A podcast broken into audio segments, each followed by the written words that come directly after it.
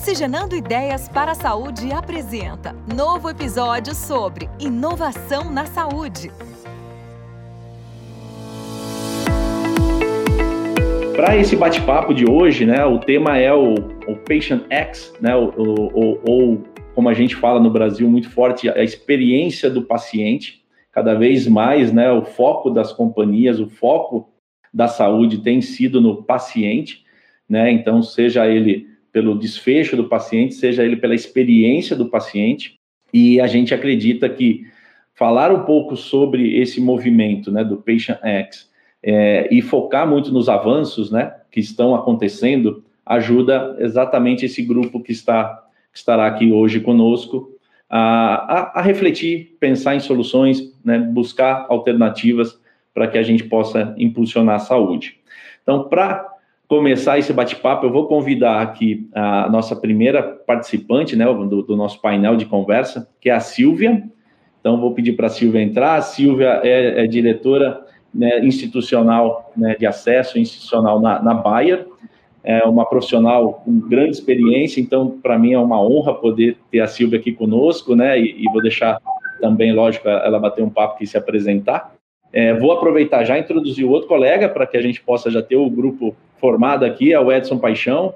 Então, o Edson também é, é da Ultragenix, então o Edson já é um, um, conhecido do mercado aí também, né, junto com a Silvia, é presidente atualmente, na General Manager né, da, da Ultragenix, tem um papel muito forte em doenças raras, então vai ser muito bom estar contigo aqui também, Edson. Muito, muito honrado aí com vocês dois. Para começar, deixar a Silvia se apresentar um pouco, o Edson, depois eu começo o bate-papo com a Silvia, tá bom? Obrigada, obrigado Wilson, obrigada pelo convite, obrigada aí Farma, ao Edson aqui, que nós dois vamos aí discutir bastante com o pessoal. É, eu sou Silvia Esfera, eu estou na Bayer hoje, sou diretora de negócios institucionais, a parte de acesso também, farmacoeconomia, preço, licitações, área comercial, também advoca-se a área do paciente, como o Wilson também colocou muito bem aqui. Então, espero que a gente possa trocar ideias e, né, e discutir aí um futuro para os pacientes aqui no Brasil. Bom, Wilson, muito obrigado pelo convite. Também queria agradecer a EFARMA. Prazer imenso estar aqui com você, com a Silvia. Silvia, um grande prazer poder ter esse bate-papo contigo, né? A gente poder compartilhar um pouco de experiências, né? Eu aprender com vocês e poder também passar um pouco para o público, né, que nos assiste. E eu muito honrado aqui de poder falar um pouco, né, trazer um pouco do contexto dos pacientes com doenças raras, né? Qual é a situação desses pacientes no Brasil e como se comporta um pouco esse cenário, né? Então, vai ser um prazer mesmo ter essa discussão. Bom, Silvia, aproveitando né, a, até a abordagem né, da, dessa experiência do paciente, né, na sua vasta experiência e também nessa pré-pandemia, pandemia e agora né, tentativa de pós-pandemia, como você está enxergando assim na prática avanços ou, ou, pontos que você fala que realmente ajudou né, a evoluir essa conversa né, na, no foco da experiência do paciente? É, eu acho que existem dois momentos que a gente vive, né, ou está vivendo. O momento antes da pandemia e pós-pandemia, a gente ainda está durante a pandemia, a gente vai saber como nós vamos ficar depois da pandemia, depois de um tempo, né? Que uns falam de novo normal, tal, mas eu acho que são experiências que a gente está vivendo hoje, que as boas a gente vai levar conosco, as ruins a gente vai deixar no passado com a pandemia. Os pacientes realmente tiveram algumas surpresas, né? Pacientes que hoje podem ter acesso a vários médicos de todo o Brasil através da telemedicina, que isso deu um acesso incrível aos pacientes a diagnósticos e também a especialistas que antes eles tinham que se locomover. Então, identificou-se que a, a, telemedicina sim dá certo em muitos casos, né? E também como você pode acessar outros profissionais. Também a parte de acesso à informação, acho que o acesso à informação os pacientes já tinham bastante, mas ficando em casa também e tendo que se virar com o que tem, a gente buscou muito mais informações. Informações que eu digo não só da doença, mas também de acesso, acesso a diagnóstico, acesso a medicamentos, acesso a tratamentos, a cirurgias e tudo mais. Como eu tenho essa área também dentro da Baia, eu vi também uma transformação deles em resolver problemas do seu diagnóstico, né, da sua doença em relação à pandemia também. Então se juntou duas coisas, né? E essa transformação para eles foi muito importante, porque também eles se empoderaram. Né, eles tinham mais voz durante a pandemia. Assim como a indústria farmacêutica também melhorou muito a imagem de um setor que investe em tecnologia, que numa situação como essa também mostrou a força que tem e o protagonismo dela durante a pandemia, os pacientes também foram nossos aliados nisso aí, tanto para demandar dos pagadores e dos gestores de saúde, como também entender o seu papel dentro de todo esse contexto da pandemia. Então, ele também teve o seu protagonismo, que eu achei muito bacana, e também entendeu algumas coisas que tiveram que parar, alguns centros de referência que tiveram que parar por causa da pandemia, e como eles faziam para se cuidarem também. É, eu, eu achei isso uma evolução, Wilson. E dentro da empresa também eu vi que os profissionais de marketing, que tinham só os quatro P's, né, de, de marketing, eles começaram a colocar o P também do pagador, porque viram a importância do Ministério da Saúde. Então, o P do pagador entrou no marketing mix também e o P do paciente, porque eles viram como os pacientes se posicionavam nas mídias sociais e nas mídias eletrônicas e viram que ele também é um protagonismo, um protagonista dentro da cadeia de valor do produto. Então mudou também o marketing é um pouquinho mais humanizado e mais voltado para aquele que vai tomar o seu medicamento, não aquele que prescreve o seu medicamento, né? Mas dá mais importância àquele que usa e que tem os benefícios do, do medicamento que você está levando. E eu achei muito bonito isso, e espero que isso continue e evolua.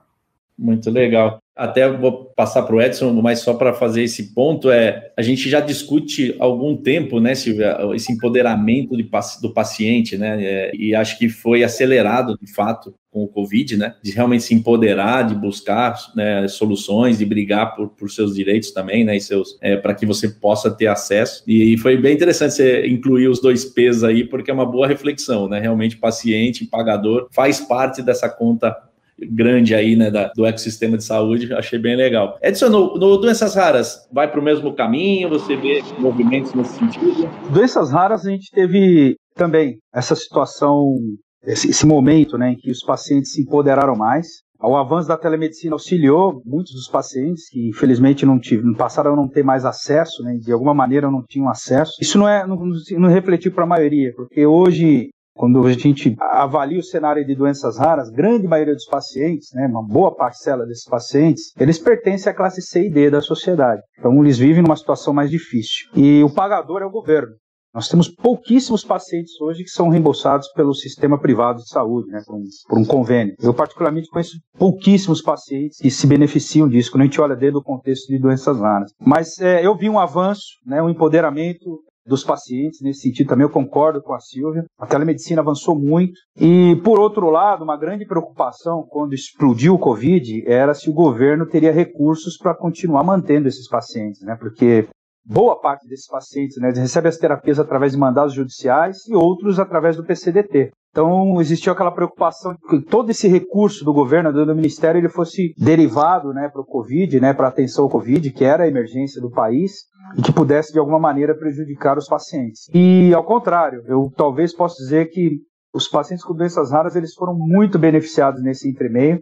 Eu vi um Ministério da Saúde, os governos de estados funcionando com muita eficiência em suprir os pacientes né, com os medicamentos. Então, da parte de acesso, para aqueles que vinham obtendo acesso através de demandas judiciais, foram poucos os pacientes que ficaram sem suas terapias, né, olhando dentro desse contexto.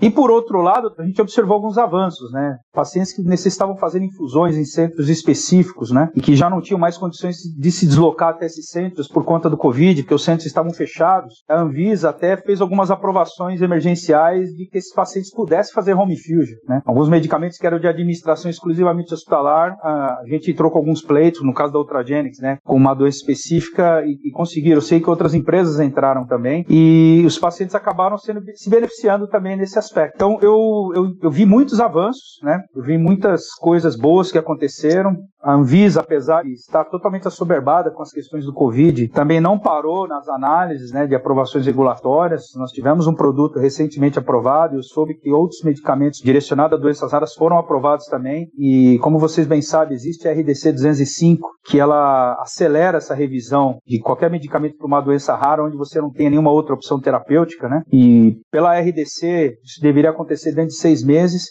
E o que a gente observou foi isso: a Anvisa se manteve eficiente, mesmo em face dessa sobrecarga do Covid. Então foram muitos avanços. Não faltou medicamento, não faltou acesso. Também tivemos uma situação bastante interessante com a Conitec também, que a Conitec também moveu rápido para algumas análises, né? Nós tínhamos ali dois pleitos, no, no caso da Ultragenics, que foram avaliados rapidamente, dentro do prazo. Então, de uma certa forma, a gente não observou nenhuma dificuldade, ao contrário, muitos avanços também. Claro que para doenças raras a gente vive outro panorama, novamente, né? Faltam muitas coisas porque eles dependem muito do sistema público. Em algumas circunstâncias, em algumas situações, os pacientes vivem numa situação muito precária, né? Dependendo do estado onde eles estão, é uma situação um pouco precária. Mas, sem dúvida alguma, não vimos pacientes sem terapia, não vimos pacientes passando dificuldade. Precisa melhorar essa questão do acesso à telemedicina para esse público, né? Embora muitos pacientes tiveram esse tipo de acesso, mas ainda falta expandir, né? se aproveitar dessa, desse momento, né? expandir essa medicina, né? essa telemedicina para esses pacientes também, porque parte deles, eu confesso, que ficaram sem ter sua consulta médica porque não podiam chegar aos hospitais. O único recurso é esse contato é presencial, né? Então, por outro lado, a gente teve esse, essa questão. Mas no geral o balanço foi esse. Acho que foi positivo. Quando a gente olha, a gente observa, foi positivo. Muito legal. É, ouvindo você falar e olhando um pouco que a gente estava né, estudando um pouco o mercado, a gente vê lá né, no início da pandemia, né, um pouco do crônico oncológico, altas complexidades, né, produtos de alta complexidade ficou um pouco sem atendimento, né, porque foi muito impactado a estrutura dos hospitais e centros, né? Então a gente vê um, né, um movimento de doenças agudas que foram muito né, alavancadas no início, e depois a gente vê agora nesses últimos seis meses, quase um ano já, uma retomada forte né, do tratamento, da busca por acesso, né, o paciente cada vez mais empoderado. Então, a gente vê esse contexto no nosso mercado, né, o canal retail teve um comportamento e esse canal mais institucional, não retail, né, um canal de alta complexidade, onde tem os oncológicos, imunológicos, doenças raras, a gente viu esse movimento que atrasou um pouco no início e depois né, a gente vê grandes avanços né, nessa busca por melhor né, a, a experiência do paciente. Nesse contexto, até Edson, que você comentou um pouco das incorporações de tecnologia, né, tanto público e privado, né, que até você mencionou as duas vertentes. A gente vê, né, que o custo da saúde, né, no Brasil vai aumentando, né, a incorporação de tecnologia nem sempre, né, faz com que tenha uma, uma redução na pressão do custo, né. Você acredita, ou qual a sua visão, né, começar pelo Edson, mas também, lógico, ouvir da Silvia, a incorporação de novas tecnologias, né, seja né, produtos no público, no privado. Você acredita que a gente vai ter mudanças nesse sentido? Né? A gente vê que a, a dificuldade, às vezes, de, de, acelerar ou não esse acesso. Né? Queria ouvir um pouquinho né, o, o, como, como você enxerga essa pressão, custo na saúde e incorporações de nova tecnologia para atender melhor os pacientes sempre uma equação bastante complicada, né? Eu vou falar um pouco, Wilson, que é o universo que eu estou acostumado a lidar, que é, o, que é o sistema público de saúde, né? Quando a gente fala de incorporações de terapias para doenças raras, né, e as doenças de alta complexidade também são terapias de alto custo, mas doenças raras e ultra raras são terapias de altíssimo custo. É um custo realmente bastante elevado. Pacientes que custam aí para o governo 3 a 4 milhões de reais por ano, ou até mais, dependendo da terapia, né, da tecnologia, né? O que eu observo é que existe eventualmente um desbalanço né, entre a nova tecnologia que está chegando, né, que ela deveria substituir alguma outra forma terapêutica, ou entrar num processo de substituição e assumir aquilo ali. Né. E se você tem uma economia de escala, você consegue reduzir preço. Mas eu acho que a grande dificuldade de se incorporar as novas tecnologias é, num país como o Brasil, por conta desse processo de substituição. Vou dar um exemplo.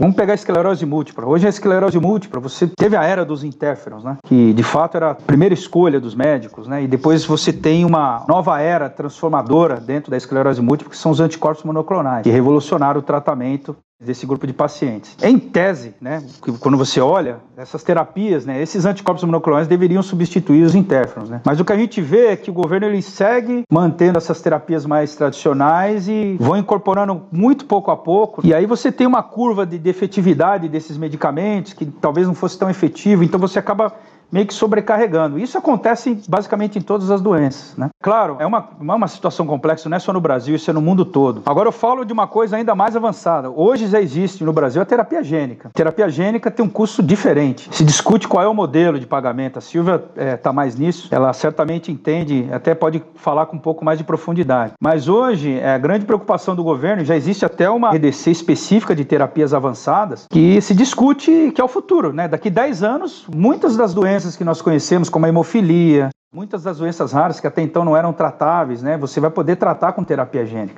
Esclerose lateral amiotrófica, né, que uma outra doença, tem linhas de desenvolvimento de terapias, né, tem atrofia muscular espinhal. Você tem doenças que hoje você tem é, terapias gênicas disponíveis, mas tem um custo elevado e é um, uma grande incógnita para o governo como financiar essas terapias. É difícil, Wilson. É uma fórmula ainda não existe uma. A, quando a gente fala do sistema público, né, não existe ainda um horizonte claro, né, de como será isso. Nós vamos negociar com o governo um pagamento por performance, se nós vamos negociar com o governo um pagamento em parcelas, enfim, como vai ser isso? Que terapia substitui o quê, né? O que que a gente pode melhorar em preço? É uma discussão bastante complexa ainda. Complexo e difícil, né? Porque de novo, né? Vários stakeholders, né? que é, até tem outras vertentes, oncologia, né? A Bayer tem um portfólio bem, bem vasto e essa problemática, né? Como que a Silvia enxerga também? A coisa que eu mais gosto de falar é de financiamento de saúde. É uma área que eu estudo bastante e assim, não dá para a gente pagar tudo todo o tempo. É que nem o nosso salário, né? A gente gostaria de ter uma opção de coisa, mas não dá. Chega no final do mês, você tem que pagar o que tem que pagar. E na realidade, está havendo muita mudança. A gente não pode esquecer que o Brasil tem um sistema universal de saúde. É o maior país do mundo com sistema universal de saúde, cobrindo mais de 210 milhões de pessoas. Nenhum outro país tem essa quantidade, nenhum outro país tem um sistema universal a não ser a Inglaterra. E a gente não pode se comparar com a Inglaterra, né? E assim, eu tenho muito orgulho do SUS. Eu tenho muito orgulho de tudo que o SUS faz, o que o SUS fornece. O próprio Edson, no começo, falou: a Conitec não parou, a Anvisa não parou, entendeu? Apesar de tudo isso, nós somos gigantes por natureza, não tem jeito. E realmente, as doenças raras, por exemplo, na Inglaterra, tem um fundo próprio para doenças raras. Ele não fica dentro do Ministério da Saúde. Foi criado um fundo próprio para tratar esse nicho de pacientes que precisa de um tratamento especial, que não pode ser ter o mesmo tratamento de financiamento de evolução dos tratamentos e também de avaliação de tecnologia como se tem numa cardiologia, mesmo numa esclerose múltipla, mesmo numa oncologia. São pacientes diferenciados com doenças muito raras, portanto, tem que ter um outro tipo de avaliação. Assim como o preço também é diferente, porque até para você fazer estudo clínico, como é que você faz estudo clínico com doença rara, né? Então você chega numa fase 2 e você tem que colocar o produto aí. Então, se discute muito isso no Ministério da Saúde, como se financiar novas terapias, não só para doenças raras, mas como o Edson falou, eu acho muito bonito os tratamentos de doença rara, porque esse pessoal que às vezes não tem nenhuma opção e não tem esperança, vem uma empresa como a do Edson e traz uma esperança para esse paciente, assim como as terapias gênicas que estão vindo com curas. Então, nós estamos mudando patamar da medicina dos tratamentos que a gente precisa parar de precificar também produto como a gente precificava antes. Acabou essa era, né? Como eu falei antes, o P do pagador tem que ser avaliado dentro da indústria farmacêutica. Não adianta você ter o melhor produto do mundo se o pagador se nega a pagar. O médico pode querer prescrever, ele não vai prescrever, porque não está na lista. Entenderam? Então, assim, como a gente lança produtos pensando nos pagadores, que é o meio de chegar aos seus pacientes, e como precificar isso aí, né, ao ponto que você possa viabilizar o acesso aos pacientes e viabilizar a terapia dentro dos governos, que geralmente são eles que pagam essas terapias mais avançadas. Mas também a indústria farmacêutica tem um trabalhinho para fazer, né? Ela tem que mudar a maneira como ela desenvolve o seu marketing, desenvolve seu preço, o ciclo de vida dos produtos estão mais, principalmente na oncologia, estão mais curtos, né? Antes você ficava com uma terapia 10 anos para vir um outro produto mais avançado, agora não, você tem ciclos de um ano e meio, dois já está vindo outro produto, com outros benefícios, com outros desfechos. Então, assim, a gente não tem que ver o preço mais de custo, pesquisa, desenvolvimento. Nós temos que ver o, o valor desse produto para o pagador e paciente, né? O valor da sua terapia. O preço é a consequência. Entendeu? Se você conseguir mostrar valor, o preço não sai caro para o pagador, para quem vai pagar. Então, essa é a mudança de mindset que a indústria precisa ter e entender que o mundo está mudando. E quem está mudando o mundo é a própria indústria farmacêutica trazendo produtos mais avançados, né? E a gente precisa também ter a responsabilidade de ajudar os sistemas de saúde a entender tudo isso. Que nem o Edson falou, olha, a resolução 247, olha, tá andando. Quem movimentou tudo isso, né? Então, eu entendo, preço é um fator importante, porque é, é orçamento, você precisa pagar pelas suas escolhas, né? Mas eu entendo também que tem cobertor curto, e eu não gostaria de estar, muitas vezes, no, no papel do Ministério, de ter que tomar decisões entre aprovar uma terapia e não aprovar outra porque você não tem dinheiro. Ou seja, quem que eu deixo de tratar? Gente, isso é uma escolha difícil, né? Então, é, nós também temos como cidadãos, né, que pagamos impostos e tudo mais, ir atrás de políticas públicas efetivas para melhorar esse orçamento do governo, mas também fazer a nossa parte de viabilizar os tratamentos também para o governo. Bem legal. Vou trazer uma pergunta do Tiago Santaelli, tá? Para você, Edson. Pergunta um pouco aqui da jornada do paciente em raras, né? O que, que você acha se né, vai ter evolução né, para acesso aos tratamentos? Com certeza hoje, vamos traçar um comparativo aqui, né? Eu entrei em doenças raras em 2004. E quando eu olho hoje, né, para entender a jornada do paciente, hoje existem muito mais recursos, ferramentas, né? Hoje a gente realmente tem muito mais informação para entender todo esse contexto. Com certeza houve uma evolução na jornada do paciente, com certeza houve uma evolução, por exemplo, do diagnóstico. Dá um exemplo, algumas doenças, antigamente você fazia dosagem enzimática, você tinha algumas formas qualitativas de se fazer o diagnóstico, e hoje você tem a biologia molecular, né? Você faz uma análise para buscar uma mutação do paciente, é um diagnóstico muito mais preciso. Né? Ainda caro, né, em muitos contextos, né, precisa baratear mais, mas o, estudo molecular, né, pesquisa de exoma, as análises de deleções, uma série de, de avanços dentro da biologia molecular colaboraram para acelerar isso. E a educação médica também, né, sobretudo, porque essa jornada do paciente ela está totalmente relacionada com a jornada médica. Né? O que acontecia muito era que os pacientes chegavam numa rede, numa unidade básica de saúde em qualquer parte do Brasil, um paciente sindrômico, o médico via aquele paciente e não sabia o que, que era, né?